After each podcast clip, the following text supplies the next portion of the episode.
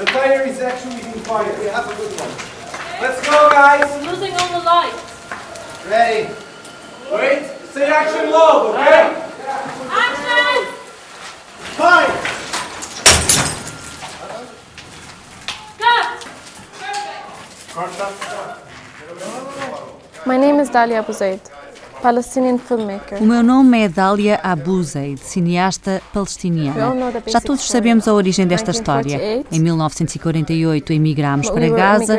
Em 1967 a minha família refugiou-se na Jordânia. E a minha história começa aqui.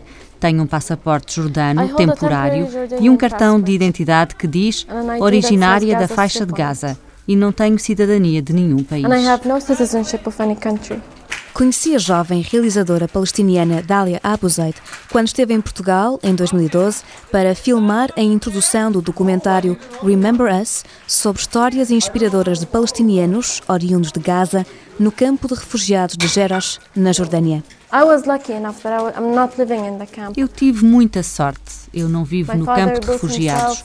O meu pai foi bem sucedido, trabalhou muito. Tivemos sorte. Podemos pagar a university, we can universidade, work, we podemos can study. trabalhar, podemos estudar, mas os refugiados do campo não podem. E isso não é justo.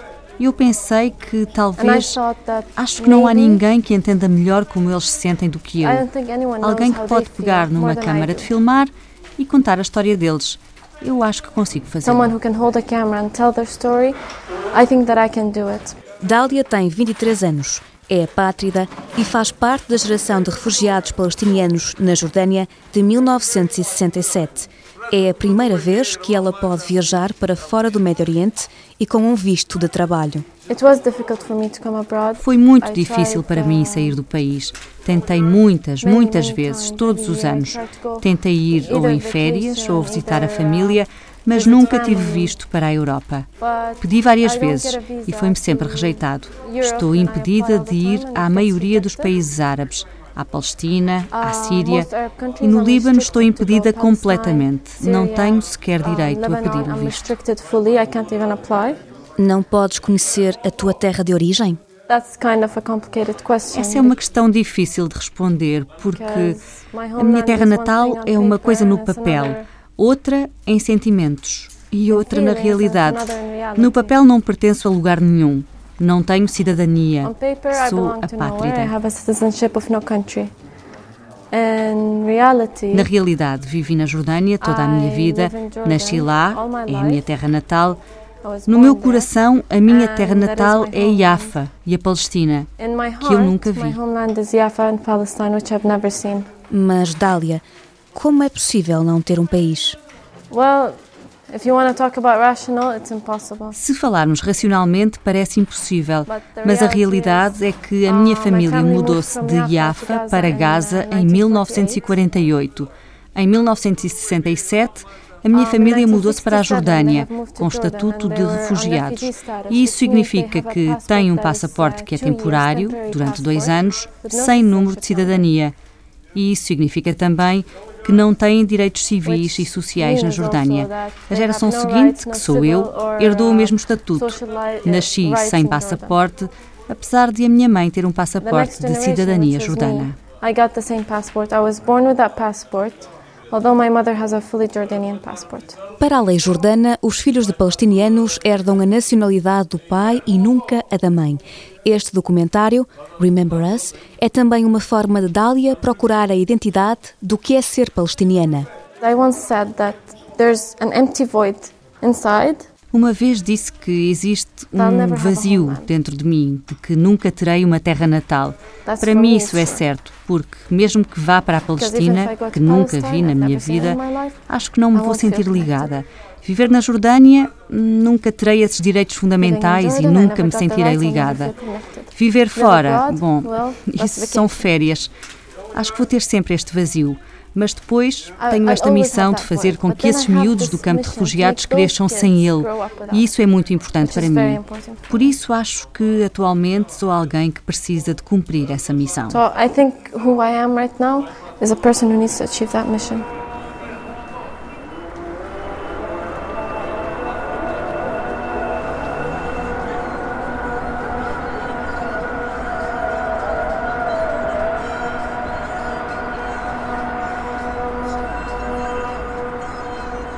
Amanhecemos em Amman, na Jordânia. Viajo com uma equipa de cineastas portugueses. A capital jordana é o ponto de partida para outra missão: perceber, afinal, o que é a Palestina hoje e quem são os palestinianos. Segundo dados do Gabinete Central Palestiniano de Estatísticas, ao todo devem existir entre 10 a 11 milhões de palestinianos divididos entre a histórica Palestina e a diáspora, a maioria nos países árabes vizinhos. Então, como é viver com um bilhete de identidade onde se lê o nome de um país que não existe oficialmente? Embarcamos numa viagem de milhares de quilómetros entre a Jordânia, a Cisjordânia e Gaza, registando os testemunhos dos palestinianos Ashraf Masharawi, Shadi Zaktan, Mohamed Amira, Shaad Wadi, Ahmad al-Bakri, Yazid Abu Khder e Dalia Abu Zaid. Antes de seguirmos, acompanho Dália ao gabinete do conceituado advogado Anish Kassim durante a pesquisa para o documentário Remember Us. We have to go back to some history. In 1948, when Israel was declared as a state, Temos de recuar um pouco na história. Em 1948, quando Israel foi declarado como Estado, a Jordânia e a Cisjordânia juntaram-se e declararam-se como um reino unificado. Gaza ficou fora disto e permaneceu sob a administração egípcia. Os cidadãos de Gaza permaneceram, desde 1948 até hoje, apátridas. From 1948 until today, stateless. É como se vive assim? Vão dizer-lhe aqui, no Departamento de Imigração, se quiser ficar, fique, mas não pode votar, não pode conduzir o seu carro, não pode ter carta de condução, não tem direito a uma conta bancária, não tem direito à propriedade. Mas, acima de tudo, o governo jordano não pode dizer que eles são os refugiados, porque a Jordânia não tem uma lei para os refugiados. Mas há aqui uma contradição, porque a Jordânia é o país com mais refugiados no mundo. Mas sem legislação.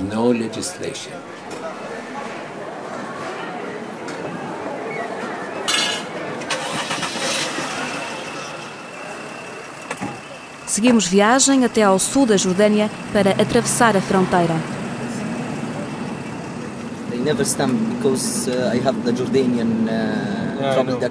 Nunca me carimba o passaporte porque tenho o documento jordano e entro com ele, e quando regresso tenho o cartão de identidade israelita. Nunca me senti em casa nesta terra. É esse o problema, sou forçado a chamá-la de casa.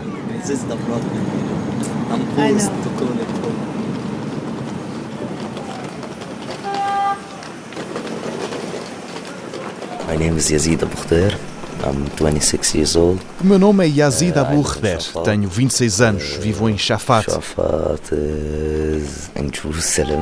Shafat é parte de Jerusalém. Trabalho como freelancer em cinema. As a freelancer now. Filmmaking. Nos tempos livres é também guia turístico no centro de Jerusalém e professor de dança. Diz-nos, Yazid, o que te faz feliz? A lot of things, yani. Muitas coisas. Por exemplo, a minha família, os meus amigos, o tabqué, ensino tabqué, é uma dança típica palestiniana. Eu não estou a sofrer na vida, não sou infeliz, sabes? Há qualquer coisa que te deixa com raiva dentro de ti o tempo todo, mas pode viver-se normalmente. Habituamos-nos a este tipo de vida, habituamos-nos a passar os checkpoints. O problema é quando saio do país e volto. De cada vez que saio, preciso de tempo, dois a três meses, para entender a situação outra vez. O pai de Yazid é engenheiro em Jerusalém. A mãe cuida em casa da avó e dos irmãos mais novos. Ele resgata episódios de estereótipos em relação aos palestinianos. I think mainly this Acho que, sobretudo, o estereótipo de terrorista. Acho que se tem menos essa ideia do que antes. Mas acho que o mais importante para acabar com isto é trabalhar ao nível dos média, fazer guias a explicar melhor a situação. Pelo menos mostrar-me como sou eu, como um ser humano normal. Às vezes olham-me como um monstro. A primeira coisa que me perguntaram quando fui à Inglaterra, quando disse que era palestiniano, foi: Tu atiras pedras? Isto passou-se em Inglaterra. Ele perguntou se eu atirava pedras. One of the first question I got asked in England when I said I'm Palestinian, do you throw stones? You know, and it's happened in England. He asked me if I throw stones.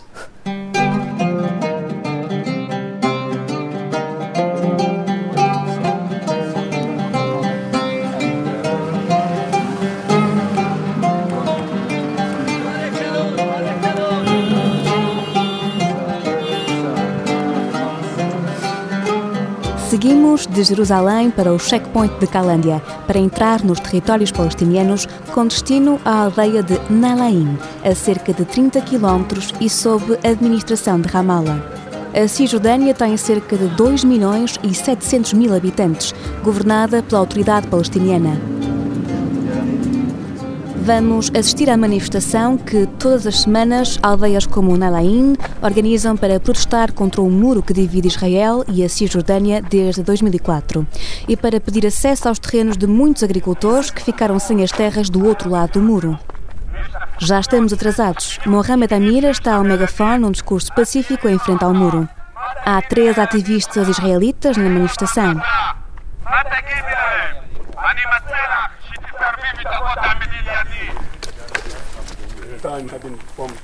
Amira vem ter connosco. Hello, I'm Vanessa. Nice to meet you. Tem que ter cuidado e protejam-se, porque se eles lançarem gás lacrimogéneo, o vento vai trazer o fumo para este lado. Ele disse também que a semana passada eles abriram o portão e seguiram alguns manifestantes para os prender. Por isso têm de ter cuidado. Talvez eles nos persigam para nos prender. Por isso, protejam-se.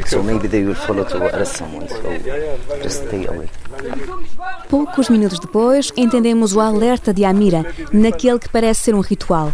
A seguir à manifestação, a pedir o direito de acesso às terras palestinianas do outro lado do muro, a resposta oficial dos militares é com gás lacrimogéneo e balas de borracha com metal dentro.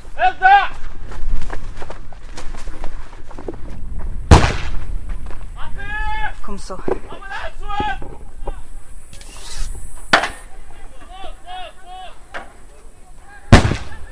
É como ritual, tudo parece voltar rápido à normalidade. Seguimos para a casa de Amira, onde iremos almoçar.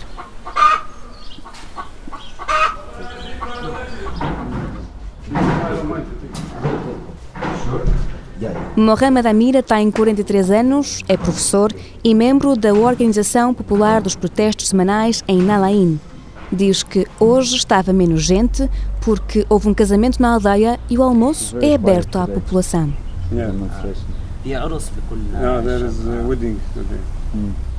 E Amira, o que estava a dizer há pouco ao megafone? Por exemplo, eu disse, em vez de pagarem impostos altos e de terem construído este muro, há muitas pessoas sem abrigo desse lado, podem construir casas para eles e que devem deixar-nos ter acesso às nossas terras enquanto palestinianos, porque é o rendimento para alimentar as nossas crianças. Tem de perceber que somos pessoas que procuram a paz e a justiça. A paz é do interesse das nossas crianças e das crianças deles. Este palestiniano é pai de quatro rapazes e quatro raparigas. Tem limoeiros, tomateiros, vinhas e legumes no quintal. Muito pouco em relação aos cerca de 3 hectares a que não consegue aceder desde a construção do muro. Eu tenho toda a minha terra atrás do muro. Temos cerca de 3 hectares. Está cheia de oliveiras. Estas árvores pertenceram à minha família, ao meu avô e ao meu bisavô. E eu quero plantar para os meus filhos e os meus netos. Isto é o que os palestinianos fazem aqui. Passam de geração em geração para retirar algum rendimento destas oliveiras.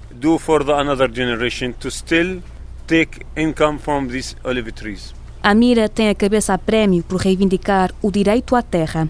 São frequentes as prisões para este professor agricultor que cresceu e sempre viveu na aldeia de Nalaim.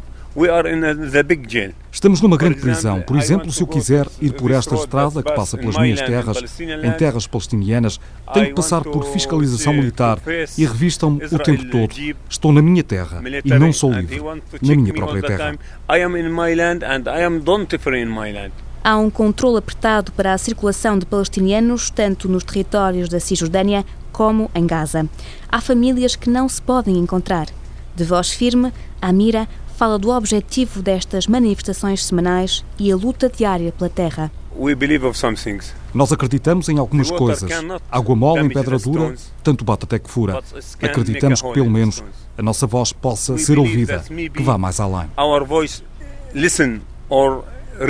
E de um sonho. Quer acordar um dia sem a demolição de casas, sem que disparem contra miúdos pequenos ou sem colocarem pessoas na prisão de forma aleatória, tal como fizeram com o meu primo que esteve durante 23 anos na prisão.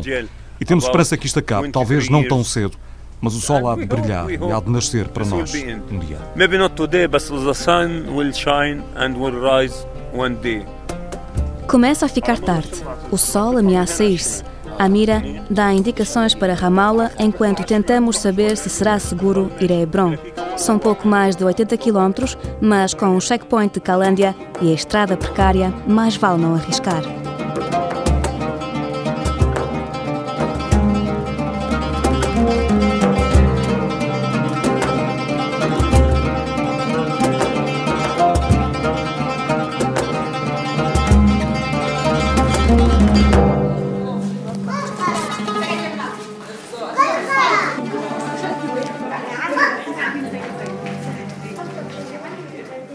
No dia seguinte, visitamos Hebron, a cerca de 30 quilómetros de Jerusalém. Percorremos o mercado árabe e, olhando para cima, espreita-se o céu sobre um emaranhado de redes com algum lixo preso. Vê-se algumas casas de colonos israelitas. Quando tentamos entrar no centro da cidade, temos um problema.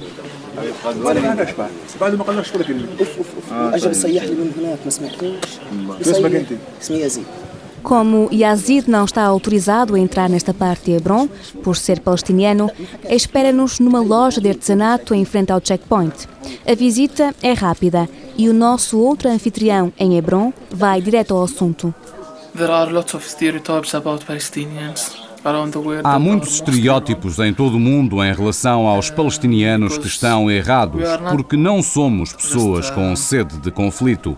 Somos seres humanos com formação, apenas reivindicamos a nossa liberdade. Antes de avançarmos na conversa, quem fala? So my name is Ahmed Al-Bakri. O meu nome é Ahmad Bakri, 25 anos, palestiniano a viver na região sul da Palestina, numa cidade que se chama Hebron, e sou cineasta e também uh, arquiteto.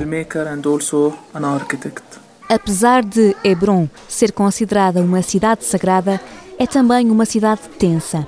Aqui vivem cerca de 200 mil palestinianos e cerca de 800 colonos israelitas. Hebron é muito uh, diferente de outras cidades da Cisjordânia porque os colonos estão dentro do território e estão a dividir a cidade em duas zonas diferentes. A zona H1 está sob a administração da autoridade palestiniana e é a nova cidade de Hebron. E a zona H2 é a ocupação israelita da cidade velha. Ahmad Bakri emociona-se a meio do testemunho. E mais uma vez, a falta de liberdade de movimento na própria terra revela-se uma ferida que não cicatriza. O que se passa em Hebron é definitivamente um apartheid, porque quando não se autoriza os palestinianos a deslocarem-se livremente na sua terra, a viver o cotidiano numa situação digna, quando não se lhes permite que sejam iguais a todas as pessoas no mesmo lugar, então é um apartheid. A cidade velha de Hebron tem comércio, lojas turísticas e está confinada a 17 checkpoints. Passamos por uma oficina de artesanato e as crianças que brincam na rua, para quem a noção de fronteira ainda é tenue, desafiam os soldados a passar de um lado para o outro. É um lugar cheio de vida, mas ao mesmo tempo há o contraste da cidade, que é a cidade velha. Em cada um dos checkpoints, temos de levantar as mãos, ficar parados durante alguns minutos, ou até mesmo durante algumas horas, ou até pode ser-se preso, sem nenhuma razão. E Ahmad que normalidade é essa que tanto reivindicas? Ir de uma cidade para outra sem checkpoints, ser possível viajar da Palestina para outros países, é realmente uma questão muito importante. Para nós, palestinianos, é muito importante saber que podemos sair de nossa casa e que voltaremos, porque a maioria das vezes, quando saímos para o trabalho ou para a escola, não temos certeza se iremos voltar. Passeamos por Hebron, reencontramos-nos com Yazid, que nos quer dar a conhecer a cidade. mas é novamente impedido de circular noutra área. Portugal. Palestine. Palestine. Israel, man.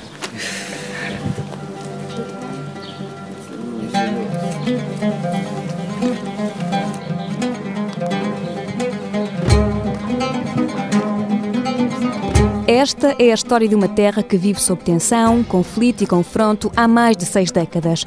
Uma terra que parece ser uma ferida intratável, como escreveu o escritor palestiniano Mahmoud Darwish no poema Diário de uma Ferida Palestiniana. Uma ferida que luta numa terra incerta e por compreender.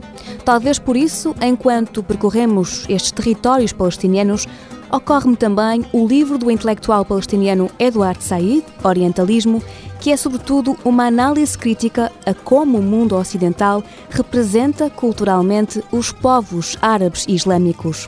Talvez por isso lembro-me ainda da luso-palestiniana Shahad Wadi, que conheci na Jordânia, onde ela nasceu. O pai dela é escritor. Para ela, tal como para Dalia Abu Zaid, a Palestina é o legado do pai, um país num corpo itinerante. O meu nome é Shahad, tenho 31 anos, Sou palestiniana, sou também jordana, egípcia e portuguesa. Uh, o meu pai é escritor e eu conhecia a Palestina e até os cantinhos e as ruas e as pessoas da Palestina através da sua escrita. Eu acho que eu amei a Palestina muito antes de lá ir. Shaad já foi investigadora de estudos feministas, agora é assessora de imprensa. Shaad, afinal, o que é a Palestina hoje? As pessoas dizem que a Palestina hoje são fragmentos. É uma terra fragmentada, como é que nós estamos a ver? É, são ilhas pequenas porque há checkpoints, há o muro e, e há os colonatos, portanto só fica fragmentos da Palestina com pessoas fragmentadas também. Fala-nos um pouco da cultura palestiniana. É uma cultura de uma família, é um grupo. A dança palestiniana é uma dança do grupo. A comida palestiniana é uma comida que se come à volta de uma mesa grande em grupo. É, a arte é, palestiniana, é, por exemplo, o bordado, os vestidos palestinianos, também é que se faz em grupo. Corpos na Trouxa, histórias artísticas de vida de mulheres palestinianas no exílio, é o nome da tese de doutoramento que Shah defendeu este ano na Universidade de Coimbra. Foi a tese que levou à Palestina e a resgatar as memórias de família. O mais importante foi que visitei as casas onde meu pai vivia. Cheguei a um bairro e um senhor velho perguntou-me se preciso de uma ajuda. E eu disse que estou à procura da casa do meu pai, da família Wadi. Ah, um, uh, fulano que chegou de me dizer, ah, indo come logo a casa. Eu acho que naquele momento que eu senti que eu sou filha de, da Palestina, mesmo estando no exílio. Foi muito importante fazer esta viagem. Filha de uma família exilada na aldeia de Mezarin, que já não existe no mapa, Shaad, no fundo, foi à procura da sua identidade. Só lá na Palestina que eu percebi que, de uma forma ou outra, o povo palestiniano é todo exilado. Esta viagem à Palestina mudou a percepção de Shaad na fase final da tese de doutoramento. E Shaad, pode o exílio ser suficiente para a preservação da identidade da Palestina? O maior desafio para os palestinianos hoje é continuar a existir, porque cada vez a Palestina está mais pequena, mais fragmentada e cada vez os palestinianos estão espalhados pelo mundo. E o desafio é nunca deixar de resistir, é sempre agarrar a essa identidade palestiniana para que não desapareça. Quando, em 2007, o canal de televisão norte-americano PBS perguntou ao conceituado poeta Hassam Zaktan, que em 2013 ganhou o Griffin Poetry Prize, de onde lhe vêm os detalhes para a poesia, ele falou da importância da memória como forma de preservar a cultura palestiniana. Memory, memory is very important through this uncertain place or uncertain life which we have. We have to protect our personal history.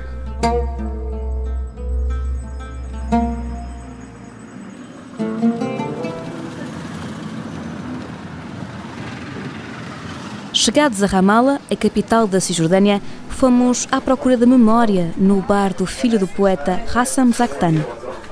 Cheira a café com cardamomo. My name is Shadi Zaktan. O meu nome é Shadi Zaktan. Vivo em Ramallah. Voltei a casa depois do acordo de Oslo. Sou músico, escrevo, componho e toco a minha própria música. O meu trabalho concentra-se em músicas políticas sociais. Foco-me mais na vida diária das pessoas, prisioneiros, guerra civil, liberdade de movimentos e educação. Freedom of movement, education. Músico conceituado, Shadi é da terceira geração de refugiados e cresceu num ambiente intelectual privilegiado, cheio de artistas. A maior preocupação é preservar a memória palestiniana. I try to uh, document all what's around me. Tento documentar tudo o que se passa à minha volta porque acredito que daqui a 10 a 15 anos a memória média sobre a Palestina será apenas notícias sem sentido de vida. Será apenas notícias e o que aconteceu.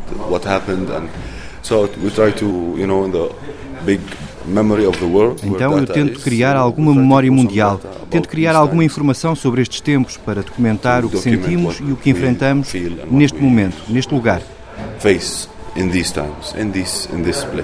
E que lugar é esse, Shadi? We live in a big prison where we pay our uh, Vivemos numa grande prisão onde pagamos as nossas despesas. É isto que é, atualmente. Vivemos em caixas e temos que pagar pela eletricidade, pela nossa água, pela nossa comida, pelo nosso precário sistema de saúde, por tudo. É-se um prisioneiro. Um prisioneiro com trabalho duro para ter o mínimo de dignidade de cidadania.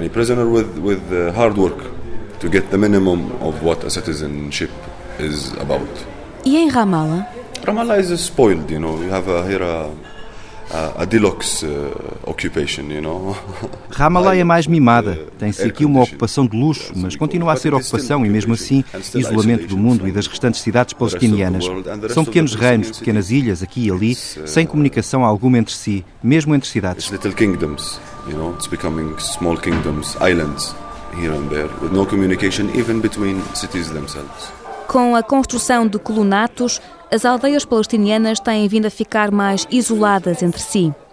Há uma sensação de paz aparente. It's direct military occupation. Uh, doesn't matter how nice it looks or how peaceful it looks now, but it is.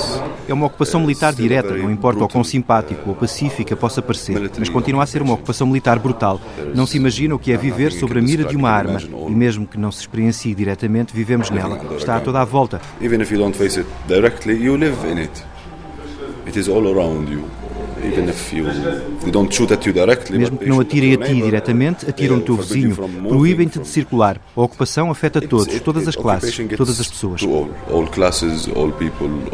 A terra natal de Shadia é Zacaria, uma aldeia que já não existe por causa da guerra de 1948. Shadi viveu exilado com os pais na Jordânia. Regressou à Cisjordânia em 1995, depois do Acordo de Oslo assinado entre o Estado de Israel e a Organização para a Libertação da Palestina, que prometia um entendimento entre as partes. Ele recorda esse dia. I remember when I first uh, came from the car that Lembro-me quando saí do carro que me trouxe da fronteira e a primeira coisa que senti foi o taxista era palestiniano, o homem a caminhar é palestiniano, os comerciantes eram palestinianos, todos eram palestinianos. Senti-me parte de uma grande nação. Não durou muito, mas pelo menos deu essa sensação durante umas semanas. It didn't last much, you know, but you know, it, it, it felt like that for at least a couple of weeks. Foi um sentimento muito estranho porque sempre fomos minorias em todo o lado onde íamos e a maioria do tempo não se podia dizer se era palestiniano. Temos passaportes diferentes, passaporte sírio, passaporte libanês e amenita. Não estamos autorizados a dizer que somos palestinianos ou a falar a nossa gíria, a nossa língua. Nesse dia aqui foi um sentimento muito feliz. Here I, you know, was a very joyful feeling. والكل صالوا جاب وسرح وشجب من لندن للمزة كل الشمع ذاب ومشى ولا طلق عن غزة ولا طلق عن غزة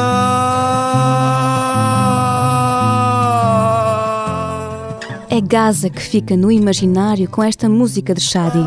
Como se vive lá? Quem vive neste pedaço de território isolado, de olhos para o mar Mediterrâneo, por onde se entra ou por túneis, ilegalmente, ou pela fronteira egípcia, quando não há bloqueio. Um amigo coloca-me em contacto via internet com um morador na cidade de Gaza. O meu nome é Ashraf Masharawi. Tenho 35 anos, sou um refugiado de Jaffa. Mas agora vivo em Gaza, sou cineasta. E porque a minha identidade é de Gaza, não posso ir para a Cisjordânia. Não posso visitar ninguém, nem mesmo a minha família que mora na Cisjordânia. Apenas posso morar em Gaza. E para quem não conhece, Gaza, como é? É como uma faixa de mar, uma cidade muito bonita. A praia e a cidade são muito agradáveis em Gaza e é a fonte de alegria das pessoas. E eu não consigo imaginar como seria a vida em Gaza sem o mar. É algo muito importante para a vida por aqui, sobretudo sob o cerco. Na região de Gaza vivem cerca de 1 milhão e 800 mil palestinianos. Na cidade, cerca de 600 mil. Em julho deste ano, depois de mais de 40 dias sob fogo cruzado, a cidade voltou a reerguer-se das ruínas. Then just in one second to destroy not just your house, your memories. Em apenas um segundo destroem não apenas a tua casa, mas as tuas memórias, a tua história. E de repente estás na rua em segundos, sem história, sem memórias, sem o tempo agradável que se passa com as pessoas que se ama. É realmente um desastre. Não é fácil. Gaza está sob a autoridade do movimento islâmico Hamas, ao contrário da Cisjordânia mais de 40% da população vive abaixo do limiar da pobreza. Apesar deste cenário triste, as pessoas aqui dão o seu melhor para ter um futuro melhor e insistem em não se render a esta situação extrema. Quem visitar Gaza percebe facilmente como as pessoas são pacíficas, gostam de partilhar a pouca comida que têm. A maior preocupação das pessoas é ser capaz de educar os filhos e viver com dignidade.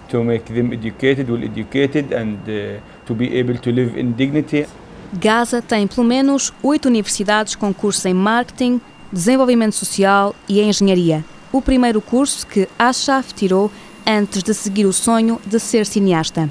Atualmente tem uma produtora de audiovisual e trabalha para a Al Jazeera, mas a maioria dos jovens não tem a mesma sorte. 40% da população está desempregada. Falta cimento para as casas, reaproveita-se as ruínas. Em Gaza, vive-se da agricultura, dos serviços e da pequena indústria de móveis e construção. A maioria dos bens chega por túneis, fomentando o contrabando. E o futuro? Tenho um filho. Será que ele vai crescer para ter 10, 12 anos? Não há garantia de que ele pode continuar a ter uma vida.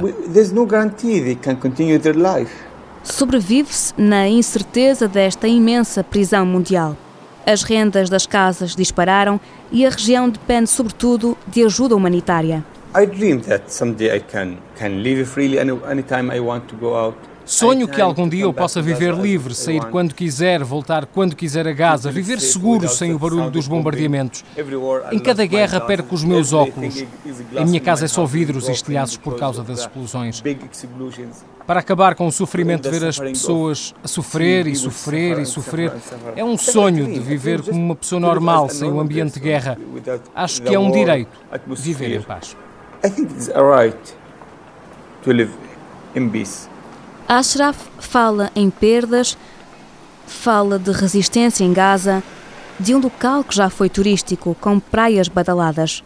E Azid também já lá esteve, em 1997. Era um lugar muito turístico, um lugar incrível, sabes, sem guerra, nada. Era incrível. Era um lugar mesmo muito turístico, com a praia. A praia era um lugar fantástico. Gaza era o topo, por isso não guardo a imagem de Gaza como um cenário de guerra. Cheguei a ver fotos do pai da Dália com calças à boca de sino e camisa justa na praia de Gaza a sorrir com os amigos. São recordações nas paredes de casa dela, lembranças de uma Palestina que só existe na memória, resistindo como património geracional. No fundo, é o que ela pretende com o documentário Remember Us, não deixar que se esqueça a ideia de uma Palestina como terra incerta que existe nas gerações de refugiados. Não deixar que se esqueça o direito à dignidade. Once my father told me, you know what? If this film works, this is the the project of your life. Uma vez o meu pai disse-me: "Sabes uma coisa? Se este filme funcionar, é o projeto da tua vida, porque não só posso ajudar as pessoas, mas posso fazê-lo da forma criativa que eu quiser e senti-lo. Porque isto é o que eu quero fazer há muito. Fazer uma mudança e de uma forma que eu amo. Posso fazer com que todo o mundo saiba sobre os refugiados, que é o objetivo deste filme. E penso que se isto der certo, ficarei satisfeita como ser humano tudo o resto será sem importância. If this works, I'll be satisfied as a human being. Everything else will be ordinary. The day that I came to the world, the angels told me I'm a human being now.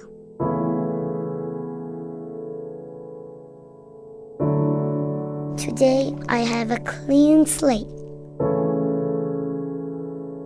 Today I'm equal to every other human being in the planet. The day I came to the world, the angels told me I'm a human being